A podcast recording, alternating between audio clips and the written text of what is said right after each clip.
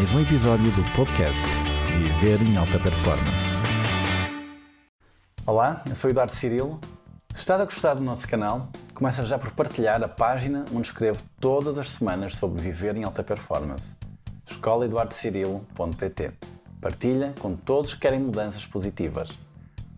Tu sabes quais são os dois passos para um líder de sucesso? 76% das causas da estagnação de qualquer grupo é fruto da figura do líder. Muitos pensam que é devido às questões técnicas dos processos, mas eu repito: 76% das causas da estagnação de qualquer grupo é devida à forma da liderança exercida.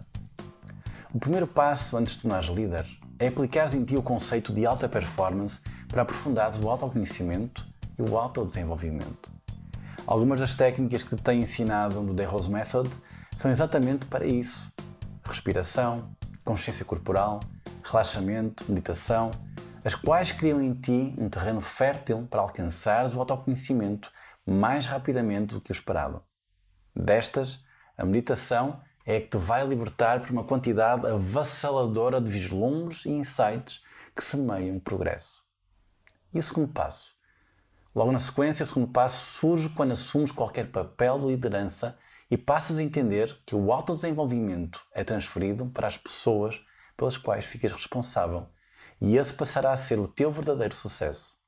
Aristóteles disse que aquele que nunca aprendeu a obedecer não pode ser um bom comandante.